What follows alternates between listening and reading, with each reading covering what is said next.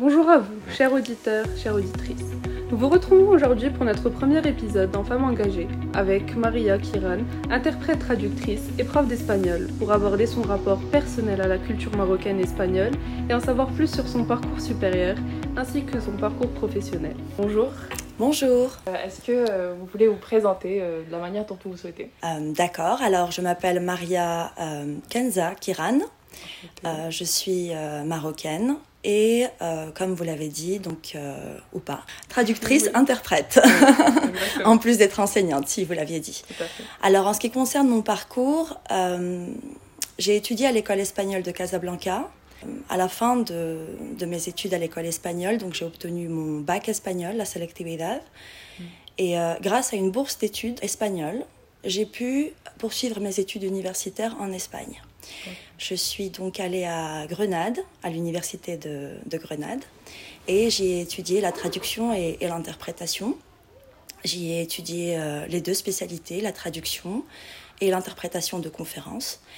Euh, par la suite, euh, je suis allée à Paris, j'ai été admise à, à Paris 4 et j'ai fait la dernière année en LLCE arabe. Et voilà, et donc j'ai commencé à travailler en tant que traductrice et interprète, métier auquel je me suis consacrée, auquel je me consacre toujours euh, depuis. Et je suis enseignante euh, d'espagnol depuis euh, un peu plus d'un an. Et est-ce que vous avez toujours voulu être interprète ou c'est venu après dans l'enseignement supérieur? Honnêtement, au départ, je voulais être vétérinaire. Ah donc euh, Au, différent. dé- au départ, je voulais être euh, vétérinaire et euh, la traduction, en fait, je suis tombée dedans sans m'en rendre compte quand j'étais plus jeune parce que comme j'avais, enfin, j'étais à l'école espagnole, euh, mes parents me demandaient des traductions, les amis de mes parents me demandaient des traductions, j'interprétais pour la famille et pour des amis souvent lors de voyages et je ne m'en rendais pas compte. Et donc, en fait, après avoir obtenu mon bac, j'ai décidé de, voilà, de, de changer de carrière et j'ai opté pour la traduction et l'interprétation. Et euh, j'avoue que bah, ça m'a tout de suite plu parce que je me suis rendu compte que je le faisais instinctivement, mais comme tout Marocain ou Marocaine peut le faire déjà instinctivement, je pense, puisque euh, je crois a, nous avons cette capacité à, à communiquer dans différentes langues euh, déjà. Ça fait partie de notre culture. Et en parlant de culture, qu'est-ce que ça représente pour vous la culture concrètement? Est-ce que ça a changé au fil des années? Est-ce que vous, avez toujours eu la même euh, représentation de la culture tout au long? Ou bien ça a changé lorsque euh, vous êtes devenu interprète? Vous parlez de la culture marocaine et espagnole Oui, ou euh, de, enfin, de- des connaissances notamment, notamment les deux cultures, euh, sachant que vous êtes prof d'espagnol Mhm. et en même temps vous avez eu un bac espagnol et vous êtes parti dans, vers l'interprétation, etc. Est-ce que votre vision de cette culture et surtout votre relation à cette dernière a changé au fil des années? Non, puisque ce sont des cultures que je trouve euh, très similaires. Elles- on se ressemble beaucoup. On est, le Maroc et l'Espagne sont proches euh, géographiquement, mais il y a une histoire en commun, il y a, euh, il y a une culture en commun. Vous savez que, enfin, le, euh, vous connaissez l'histoire d'Al-Andalus, c'est-à-dire qu'il y a des racines arabes aussi en Espagne, il y a aussi une histoire d'Espagne au Maroc, donc il y a, il y a un partage, il y a une culture commune. Donc pour moi, il n'y a, il y a, pas eu- il n'y a, il n'y a jamais eu de réelle grande différence en fait. Et est-ce que euh, le fait de se diriger vers l'interprétation et la traduction, est-ce que ce serait peut-être un reflet de un potentiel attachement à ces cultures ou euh, c'est quelque chose qui a totalement aucun rapport ou- Non, bien sûr qu'il y a un attachement. J'ai étudié, comme je vous l'ai dit, à l'école Ouais. espagnole. À. Donc j'ai déjà un lien en fait avec la langue espagnole, la culture espagnole, et j'ai toujours grandi en fait avec les deux.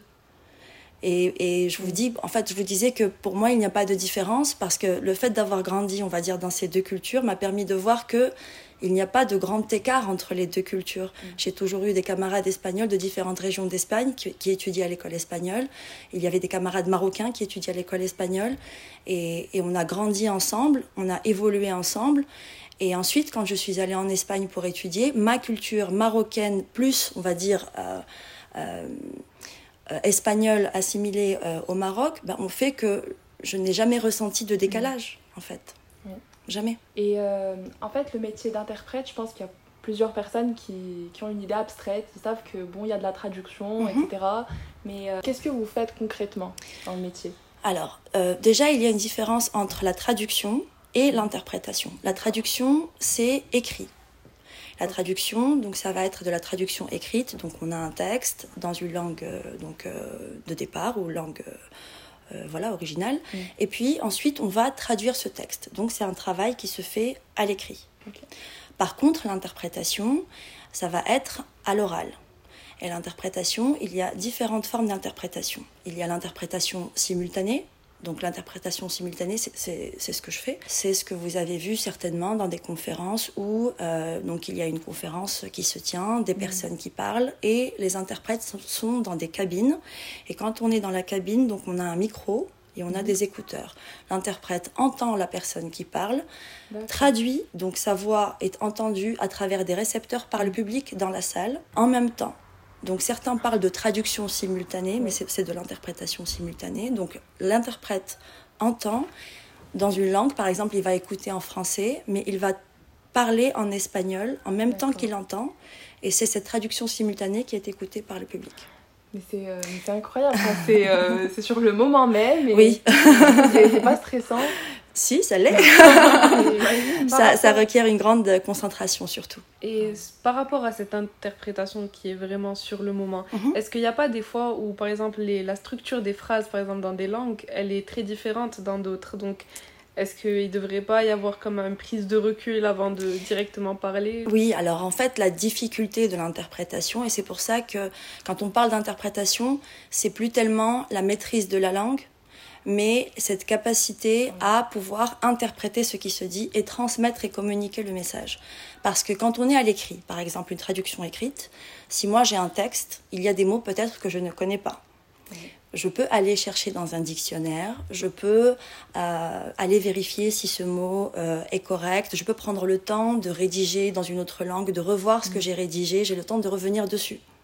Par contre, dans l'interprétation, c'est en simultané. Donc effectivement, après, ce qu'on apprend dans l'interprétation, c'est à justement avoir cette capacité de... Euh, comment je vais vous le dire? Ben voilà, c'est pas de l'improvisation, on ne va pas inventer. on ne va pas inventer, il ne faut pas non plus qu'il y ait de silence non plus. C'est-à-dire que s'il y a quelque chose qui, qui peut-être n'est pas forcément très bien compris à ce moment-là, c'est une capacité qu'on développe ou, bien sûr, dans les cabines, on a aussi des ordinateurs avec euh, Internet. Donc, on regarde en même temps sur Internet. Quand on est interprète, on travaille à deux, on travaille en binôme. Ce qui fait que, par exemple, moi, à un moment donné, s'il y a un mot que je n'ai pas compris, je vais le noter sur une feuille et mon collègue à côté va le chercher, me l'écrire. Et puis, moi, pendant que je suis en train de traduire, je vais lire ce qu'il m'a le mot qu'il a noté pour moi, et puis je vais le réintégrer dans mon discours. Par exemple, euh, je ne sais pas, imaginez que euh, lors d'une conférence, on parle euh, d'une table et de chaises.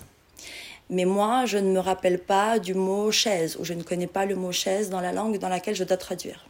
Et à ce moment-là, donc, je, je, parle de la table, je connais le mot table, donc je dis qu'il y a une table, et je vais dire à ce moment-là, oui, et il y a d'autres objets autour de la table. Je ne vais pas rester en silence, je vais dire, il y a une table et d'autres objets. Ces objets-là, moi, je suis en train de chercher le mot technique, peut-être, qui correspond à l'objet. Et donc, je vais continuer à traduire. Vraiment, je vais intégrer ce mot, puisque la table et les deux chaises, donc, qui sont les objets autour de la table, donc je le réintègre. C'est quelque chose qui s'apprend. C'est vrai qu'il y a un petit décalage, certes, ça s'appelle simultané, mais bien sûr, il y a un petit décalage. Mais voilà, c'est quelque chose qui, qui s'apprend. C'est hyper intéressant, mais du coup, il y a beaucoup de qualités qui rentrent en jeu. Il faut être concentré, il faut... Oui. faut pas improviser, mais il faut se rapprocher au maximum euh, des, euh, bien sûr, il faut se rapprocher au maximum de ce qui est dit. Il y a la gestion effectivement du stress. Ça nécessite aussi euh, beaucoup de concentration.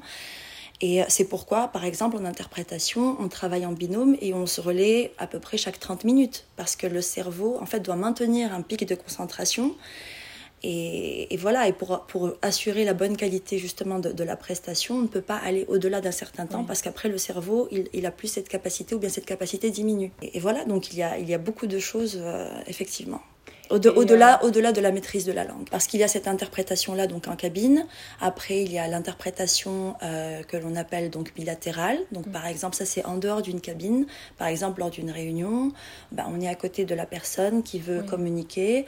Euh, donc, on va écouter, on prend des notes et puis ensuite on transmet. Il y a aussi le chuchotage où on est, on chuchote, donc avoir un volume de voix plus bas pour dire à l'oreille de la personne qui est en train d'écouter quelqu'un qu'elle ne comprend pas ce que la personne est en train de lui dire. Et il y a la consécutive, qui est aussi compliqué, puisque on entend parler la personne, on prend des notes, et à la fin, on relit ces notes depuis le début. On traduit sur la base des notes qui ont été prises. Donc voilà, donc il y a différentes formes d'interprétation. Et pour la traduction, il y a différentes spécialités. Après, on peut se spécialiser en traduction euh, juridique. Par exemple, les traducteurs assermentés font de la traduction juridique. Euh, traduction technique, euh, scientifique, euh, littéraire, il y a, différents, il y a différentes spécialités. Je trouve que c'est vraiment bien déjà qu'on parle de ça parce que, mhm. par exemple, le métier d'interprète, pour moi, c'était juste une personne qui, qui traduisait justement. Donc, mhm. c'était pas une personne qui devait, qui devait parler simultanément, c'était vraiment quelqu'un qui faisait de la traduction. Mhm. Mais maintenant, on voit finalement que ben, il y a plusieurs, plusieurs domaines dans. Bien sûr, bien sûr, il y a plusieurs spécialités. Donc, la traduction écrite, il y a différentes spécialités. Euh, juridique, économique, scientifique, technique. Mm. Voilà, il y a différentes spécialités. Mm. Ensuite, dans l'interprétation, il y a aussi différentes formes d'interprétation. Comme je vous le disais, ce n'est pas une question de maîtrise de langue. D'ailleurs, euh, il y a beaucoup plus de traducteurs qu'il n'y a d'interprètes. Il y a beaucoup plus de personnes qui sont plus à l'aise à l'écrit que en simultané. Parce que justement, il y a toutes ces situations lors de conférences ou lors de, de réunions. C'est un tout en fait. Tout ce n'est pas que la maîtrise de la langue. Il y a aussi la voix, il ne faut pas parler trop fort, il y a aussi euh, euh, le rythme, il y, a, voilà, il y a beaucoup de choses qu'il faut gérer. Justement, il y a eu des personnes qui s'intéressaient à des points plus particuliers du métier d'interprète euh, sur, par exemple, la plateforme Instagram où ils ont posé leurs questions. la première, c'est est-ce qu'il y a des écoles particulières par lesquelles il faudrait passer pour devenir interprète ou sinon des formations à choisir? Eh bien, écoutez, pour la traduction, interprétation, il y a différentes écoles et universités. Alors moi, pour ma part, j'ai étudié en Espagne à l'université de Grenade. Ici au Maroc, il y a une école de traduction qui est connue, qui est celle du roi Fahd, qui est euh, à Tanger. Ensuite, en Europe, euh, il y a une école en France, une autre en Belgique, l'ISTI et les IT aussi qui sont très bonnes. Mais voilà, après, je pense que en fonction de bah, en fonction du pays où vous allez poursuivre vos études, c'est à partir de là que vous pouvez voir quelles sont euh, les meilleures options si vous voulez faire de l'interprétation. Mais bien entendu, après, bon, bah, les meilleurs, les plus réputés sont en Belgique et, en France. Et en Espagne, celle de Grenade. Euh, aussi, à une question, je pense, qui est revenue le plus, c'est euh, gagne-t-on bien sa vie en étant interprète? Oui. Super, alors ça c'est dit. On gagne bien sa vie en étant interprète, surtout que... Alors l'interprétation, après ce qui est intéressant, là je parle pour vous, c'est avec, avec euh, la langue arabe et d'autres langues, euh, vous pouvez, en fait, avec deux langues, euh, si je ne me trompe pas, vous pouvez, en fait, après accéder au concours des Nations Unies. Il y a différents concours auxquels vous pouvez participer pour travailler aux Nations Unies ou, ou ailleurs. Et oui, c'est un métier qui est, qui est, bien, euh, qui est bien rémunéré parce que, comme je vous l'ai dit dans l'introduction, ce n'est pas un métier simple ni facile, pas du tout. Et vous n'avez jamais songé à passer le concours pour euh, bah, les Nations Unies? À un moment de ma vie, oui, mais après, comment vous le dire? Euh, après, il y a le parcours professionnel et puis après, il y a le cheminement personnel. Et le cheminement personnel fait que parfois, on prévoit certaines choses et on se retrouve euh, sur d'autres sur d'autres voies. Ce qui n'est pas en soi négatif, ce qui ne veut pas dire que ce ne sera pas fait un jour, mais on va dire que je m'en suis écartée pour le moment. Bah, de toute façon, l'idéal, c'est de concilier les deux. Oui, la vocation professionnelle bien et sûr, la vie bien sûr. Donc euh, il y a aussi une autre question qui est beaucoup revenue. Y a-t-il des langues qui sont plus demandées pour le métier d'interprète que d'autres? Et si oui, lesquelles en particulier? Alors effectivement, aujourd'hui le métier d'interprète ou même pour la traduction, ça s'applique aux deux. Euh, le français, l'espagnol, l'anglais, l'italien, ce sont des langues que tout le monde parle. Oui. Donc aujourd'hui, pour pouvoir se démarquer, on va dire, donc là, les langues qui seraient plus intéressantes, euh, donc ce sont, et là particulièrement pour les Marocains, je vous encourage, l'arabe. Mm. Et puis ensuite, euh, bon, bah, toutes les autres langues euh, telles que le mandarin ou, le russe. Voilà. Les langues du business, comme on les appelle. Voilà, c'est ça hein, finalement. Et enfin, euh, quels sont les prérequis principaux pour le métier? Je pense qu'on les a un peu listés. Mais si vous pouviez les lister vraiment comme qualité, adjectif. adjectif. que ben, les personnes qui sont intéressées par le métier pourraient commencer à travailler. Bien écoutez, euh, déjà, euh, alors pour être interprète en général, donc on doit avoir en, général, même à l'université, dans les écoles, on a, et, en tant qu'interprète, on a trois langues. Déjà, la langue A, qui est la langue maternelle. la langue B et la langue C. On va dire que voilà, la A, c'est la langue maternelle, la B, c'est celle où on a un niveau presque similaire à celui de la langue A, et la langue C, c'est celui où on a un niveau plus bas. Donc après, en fonction des personnes, certaines peuvent avoir deux langues A, trois, B, plusieurs langues B mm. ou C, etc. Pour moi, c'est quelqu'un déjà qui, qui aime euh, les langues et qui aime les autres cultures. Déjà, on ne peut pas souhaiter communiquer ou être euh, un élément ou une personne qui permet ou qui facilite la communication sans déjà en tant qu'être humain, être dans la communication et euh, s'intéresser aux autres cultures et, aux autres langues. Donc on peut dire qu'il faut une certaine ouverture au monde. Bien sûr, parce que l'interprétation en fait permet d'apprendre beaucoup beaucoup de choses. Parce que l'interprétation, ce n'est jamais, on ne parle jamais du même sujet. C'est toujours des conférences différentes avec des sujets différents. Donc on apprend beaucoup de choses, on acquiert beaucoup de culture, justement. Il ne faudrait pas avoir une culture générale de base qui soit assez solide, on peut dire. Bien euh, sûr, bien sûr. Mais il y a une base, bien sûr, euh, solide déjà de, culture, de langue. Mm. Et, après, comme je vous le disais, donc après, c'est un entraînement aussi. C'est-à-dire que dans la formation d'interprète, on nous apprend aussi à écouter, analyser et essayer de transmettre correctement ce qu'on a compris c'est un entraînement aussi du, cerveau. En fait, ce cerveau, en fait, plus il s'entraîne, plus il améliore cette capacité. je pense que nous, euh, bah, puisqu'on est vos élèves aussi, mhm. on, vous nous aider aussi à développer ces, euh, bah, je l'espère, à travers des, vidéos, etc. Donc, euh, je l'espère. D'ailleurs, on n'a pas, on pas parlé du, de votre métier d'enseignante. Mhm. Qu'est-ce que ça vous apporte à côté de, de l'interprétation? Honnêtement, je trouve l'expérience euh, très enrichissante. Et pour moi, le challenge, je vous dis vraiment personnellement, pour moi, le challenge, euh, pour moi, c'est que vous, en tant qu'élève, vous, vous ressentiez que l'espagnol ou une autre langue n'est pas quelque chose d'inaccessible.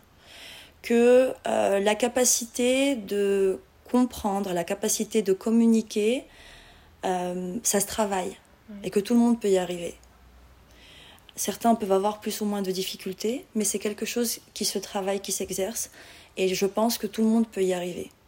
Et c'est ce que moi j'essaye de vous transmettre. Je ne veux pas, je pense que vous l'avez vu, je ne veux pas que vous vous sentiez bloqué, que vous vous disiez que vous n'êtes pas à la hauteur ou que vous n'avez pas la capacité, ou pour certains élèves que comme auparavant ils n'avaient pas le niveau. Donc ça veut forcément dire qu'ils sont condamnés à rester là où ils en sont. Euh, pour moi, ça, ça ne s'applique ni à l'interprétation, ni à l'enseignement, ni à la vie en général. Très beau message. Bah oui. Très beau message, vraiment. Et pour finir, ben, euh, on finit nos podcasts avec une question euh, ben, qui nous est symbolique. Oui, et qu'on va d'ailleurs poser à tous les prochains invités. D'accord. Pour vous, que signifie une femme engagée de nos jours? Une femme engagée. Alors une femme engagée pour moi, c'est une femme qui est fidèle à elle-même, qui a des valeurs et des principes euh, solides, dans le sens où euh, elle est engagée d'abord envers elle-même. Parce que euh, j'ai la profonde conviction que lorsqu'on est fidèle à soi et qu'on a cet engagement déjà envers soi, de se respecter, de respecter ses convictions, à partir de là, on peut s'engager avec les autres tout en étant soi-même. Et pour moi, je pense qu'être engagé, c'est pouvoir accompagner les autres dans la mesure du possible, tout en sachant que certains ne souhaitent pas être accompagnés. Euh, certains ne peuvent peut-être pas être accompagnés par moi. Donc, m'engager dans le sens où euh, je suis là pour faire ce qui me correspond, euh, mais essayer d'accompagner au maximum, essayer de guider au maximum, essayer de transmettre mon expérience et mon apprentissage. Euh, parce que toutes les expériences et tous les apprentissages sont faits de haut et de bas, de moments positifs, de moments négatifs, de moments heureux, de moments moins heureux. Ils sont uniques. Oui, ils sont uniques, mais c'est ce qui nous construit. Et donc pour moi, être engagé, c'est ça. C'est déjà engagé envers moi-même sur la base de mon expérience et l'expérience qu'il me reste à vivre. Et moi, je m'engage à accompagner euh, ceux et celles que je pourrais accompagner. Voilà. D'accord. très agréable épisode. Franchement, c'est notre premier en plus. Merci. Donc, euh, on va, on va s'en rappeler pour Merci. Euh, si vous avez euh, un dernier conseil à donner pour les personnes qui voudraient suivre des études de l'interprétation, quel serait-il Les conseils. Alors, les conseils, que ce soit pour l'interprétation ou une autre spécialité. Les conseils, je sais que pour vous, le futur professionnel, c'est ce qui vous préoccupe. Le fait de gagner plus ou moins d'argent, c'est ce qui vous préoccupe. Tout en aime. Parce que c'est dur de trouver la balance entre gagner de l'argent et faire ce qu'on aime en même on temps. Est, on est bien d'accord. Mais il n'y a pas de... Il n'y a pas de recette miracle et il n'y a surtout pas d'équation parfaite. C'est-à-dire que là, vous, vous avez un premier choix que vous faites sur la base de, bah, de vos connaissances, des recommandations qu'on vous fait, des conseils qu'on vous donne, des, des choses que vous, que vous visualisez ou idéalisez ou de vos convictions du présent. Mais ça, ça, ça évolue après. Donc moi, mon conseil, c'est que quoi qu'il arrive, vous suiviez euh, bien sûr vos convictions, euh, votre cœur, et puis je pense qu'après ça va se mettre euh, en place. savoir aussi qu'on apprend, oui, et savoir aussi qu'on apprend toujours. L'apprentissage ne se termine pas. On apprend, on apprend toujours. Et attention, je rajoute autre chose. Faire toujours, non, faire toujours le travail. Attention, là, je reviens sur Non, non. Ça, c'est le. Toujours être. Non, non, là, là, je reviens sur un aspect très important. faire toujours son travail avec honnêteté, être professionnel, mais par-dessus tout, rester humble. Toujours. Même si on atteint les plus hauts niveaux. Euh, d'accord Même si on atteint. Toujours, toujours garder les pieds sur terre. Merci beaucoup. Voilà. Merci beaucoup, madame. C'est noté.